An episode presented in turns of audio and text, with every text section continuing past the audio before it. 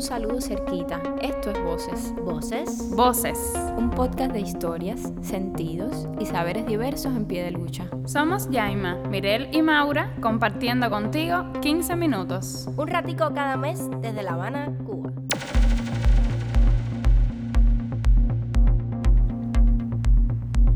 Nos interesan las voces rebeldes, coloridas, que nos acerquen a personas y proyectos con sentidos solidarios y cooperados.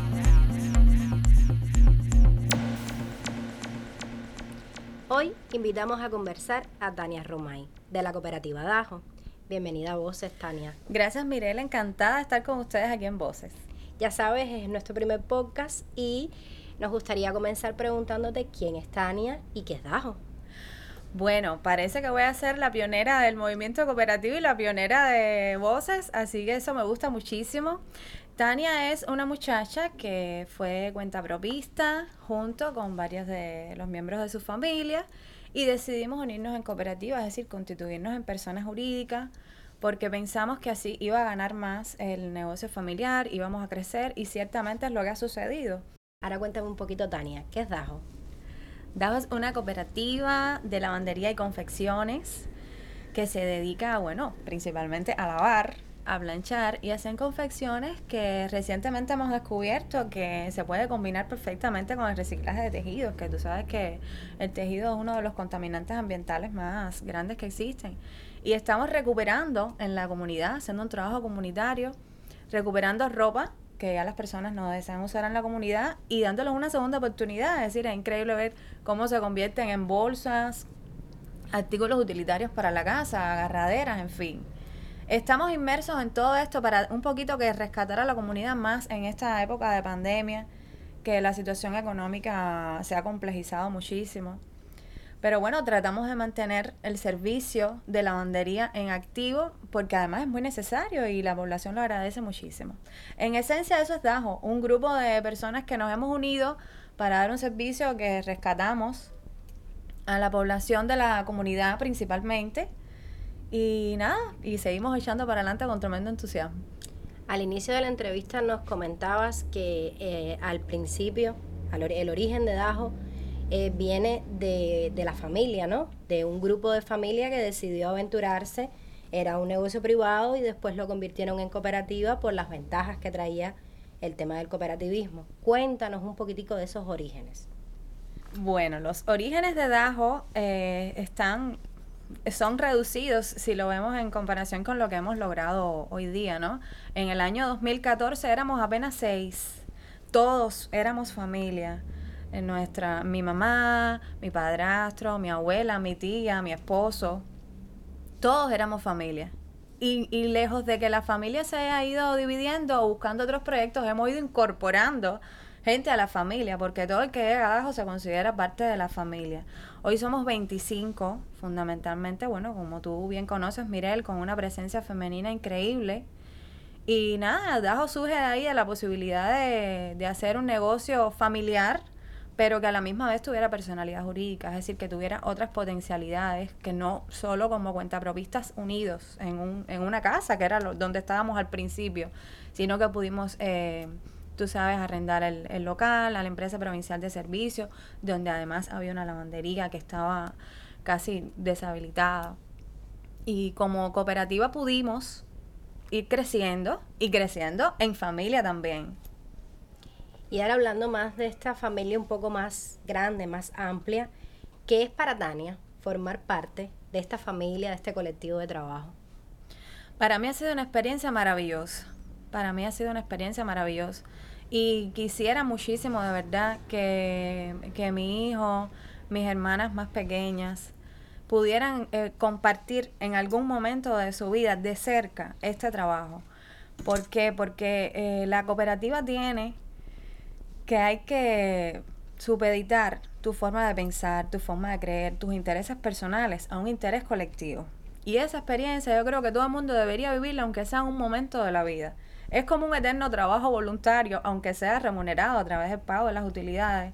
Pero igual no es lo que tú quieres o es lo que tú crees, es por un bien común. Eso te ayuda a crecer como persona. Quizás en el primer momento no se vea, en el segundo mes tampoco. Cuando llevas un año incorporada, dices, he cambiado mi forma de pensar en función de lo que es mejor para un grupo de personas. Para mí es una experiencia fantástica, espectacular. La repetiría mil veces si fuera necesario. Excelente, Tania, todo lo que nos has contado hasta ahora. Pero ahora me gustaría que me hablaras un poquito acerca de cómo se organiza internamente el trabajo en la cooperativa. El trabajo en la cooperativa se organiza por equipos de trabajo y a su vez por áreas, que no necesariamente tienen que trabajar todo el tiempo juntos, sino que entre todos rotamos y tratamos de cubrir la mayor cantidad de actividades posible, porque esto nos permite conocer cuál es el flujo de trabajo y la importancia que tiene el papel de cada cual en la cadena productiva. Te pongo un ejemplo básico. Es importante que la persona que dobla la ropa o la plancha conozca cómo se lava la ropa, conozca los tiempos de secado. Es decir, hay una persona que lava, el otro socio que saca la ropa de la secadora, el otro que la plancha. Si el que está trabajando las secadoras no sabe planchar, no sabe que la ropa que lleva plancha no se puede sacar demasiado seca, es decir, todo tiene un mecanismo. Pareciera que la actividad de lavandería es una actividad sencilla, pero no lo es, tiene su magia como todas las cosas. Entonces tratamos de rotar entre todos por todas las áreas. Casi todo el mundo no es que haga de todo, pero conoce de cada uno de los trabajos, de los trabajos que se hacen. Y así nos organizamos en función de que cada uno conozca su función dentro de la cadena productiva y ayude al trabajo del compañero. Claro, conocen las peculiaridades de cada una de las tareas para que la, la, el fin último que sea de darle a la cliente o al cliente una ropa... Un servicio de calidad, ganando en organicidad, en, en, control de la actividad y oyendo mucho al cliente, Mirel, porque déjame decirte que los clientes han sido nuestros principales maestros independientemente de los métodos que uno busca. Los métodos de la abuela no han faltado, las la formas de desmanchar de toda la vida con los productos que tenemos acá. Pero el cliente ha sido fundamental en el aprendizaje de nuestro trabajo. Me tienes que dar unos tips de esos de, para quitar manchas. Cuando ustedes quieran, se pasan por allá y les doy unos cuantos.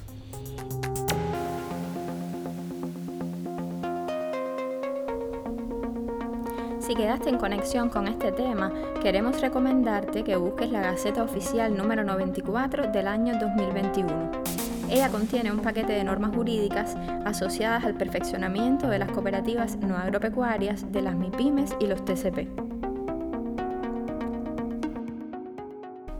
Si tuvieras que pensar en algunos obstáculos que hayan tenido que superar para iniciar y mantener el proyecto, ¿cuáles me dirías?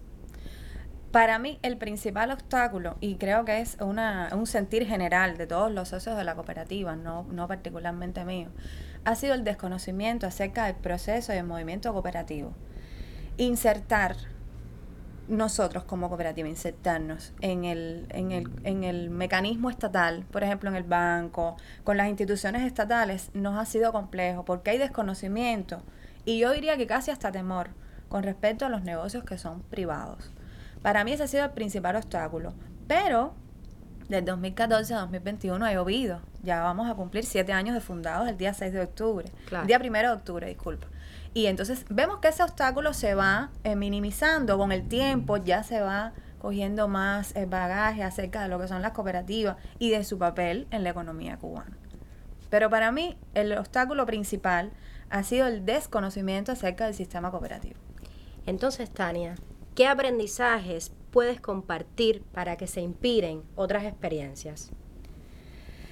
Para mí, eh, mire, el, creo que la, la lección, por llamarlo de alguna manera, yo que estoy aprendiendo tanto todavía, la lección fundamental que he aprendido y que comparto con muchísimo gusto con todos los que nos escuchan, es trabajar. Nunca nos podemos cansar de trabajar. Cuando pensamos que hay una puerta cerrándose, hay días que se abren, solo hay que estar atentos a las oportunidades que tenemos y hablar mucho. Las cooperativas, claro, la, mi cooperativa Dajo es una cooperativa pequeña en el sentido de que somos pocos miembros. Yo sé que hay cooperativas grandísimas que incluso verse todo el tiempo les cuesta un poco de trabajo. Pero en mi caso me ha ayudado mucho podernos reunir constantemente y, y conversar. Estas tormentas de ideas nos han venido muy bien. La experiencia para mí a compartir es esa, siempre trabajar siempre conversar y siempre cooperar. Para mí esa es la experiencia que no, que no puedo dejar de compartir en ningún momento porque me ha funcionado muy bien y creo que a todos en sentido general. Ahora, si tuvieras que visualizar a Dajo en un futuro cercano, ¿cómo vieras a la cooperativa? Yo la viera ahora con esta nueva ley con alcance nacional porque no, no sé, no he viajado mucho a otras provincias, pero igual pienso que una lavandería hará falta en todos los pueblos, ¿verdad? Y quisiera tener una así en cada, en cada pueblo de Cuba que hubiera una, una sede de Dajo, una, una sucursal de Dajo en cada pueblo y nuestra marca, que además está registrada, esté en miles de tiendecitas por ahí, nuestras eh, servilletas, nuestros mantelitos, nuestros delantales, que estén en cada pueblo de Cuba. La veo así, en Cuba entera. Me gustaría, me encantaría. Si tuvieras que pensar en la nueva normativa jurídica, que por ahí estaremos recomendando su lectura en una sesión de, del podcast, ¿qué, ¿qué te gustaría resaltar de esta nueva normativa? Precisamente eso es una de, de las cosas muy buenas que le veo a esta nueva normativa, al alcance nacional, sin que constituyan otra personalidad jurídica, por supuesto. El alcance nacional que se, que se le da a las cooperativas para mí es muy bueno no solamente en la mía, que bueno, ya te digo, me encantaría estar en toda Cuba, pero hay cooperativas que hacen trabajos muy importantes y hacen trabajos muy específicos y qué bueno que se puedan mover y extender sus servicios a todo el país. Me gusta mucho eso en esta nueva normativa y me gusta mucho también la atención a la remuneración atendiendo al, al trabajo que desarrolla cada cual y a la función que tiene cada cual dentro del colectivo cooperativo. Háblame un poquito, Tania, ¿qué crees que tu experiencia o proyecto aporta a la Cuba actual? Mi experiencia o proyecto, mi cooperativa aporta a la Cuba actual el rescate de un servicio casi olvidado, pero que no por, e, no por eso deja de ser muy necesario a la sociedad. Y tenemos muchas cosas más que aportar. Eh, a los principios cooperativos que se conocen desde los inicios del movimiento cooperativo, hemos incluido, al tener una presencia tan amplia de muchas mujeres, hemos incluido la sororidad.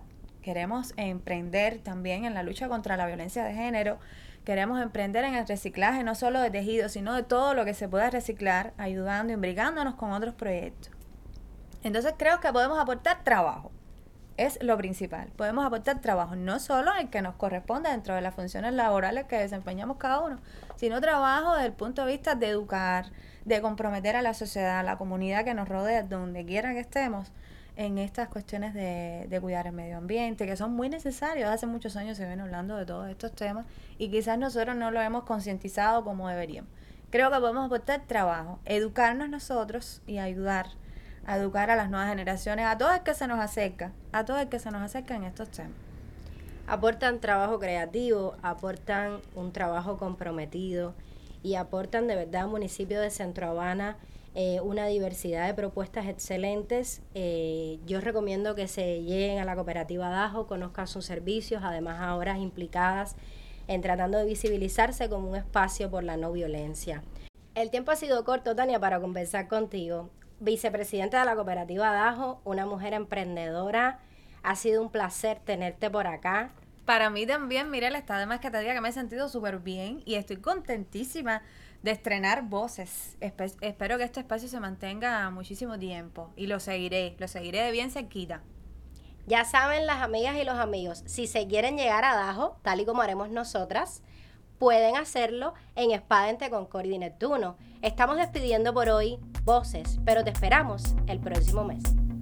Recuerda que llegamos cada mes con una propuesta diferente. Nos encanta tu compañía. Puedes encontrar nuestro podcast en el canal de Telegram arroba espacio feminista BC. Agradecemos al HS y al grupo Resaca por la complicidad.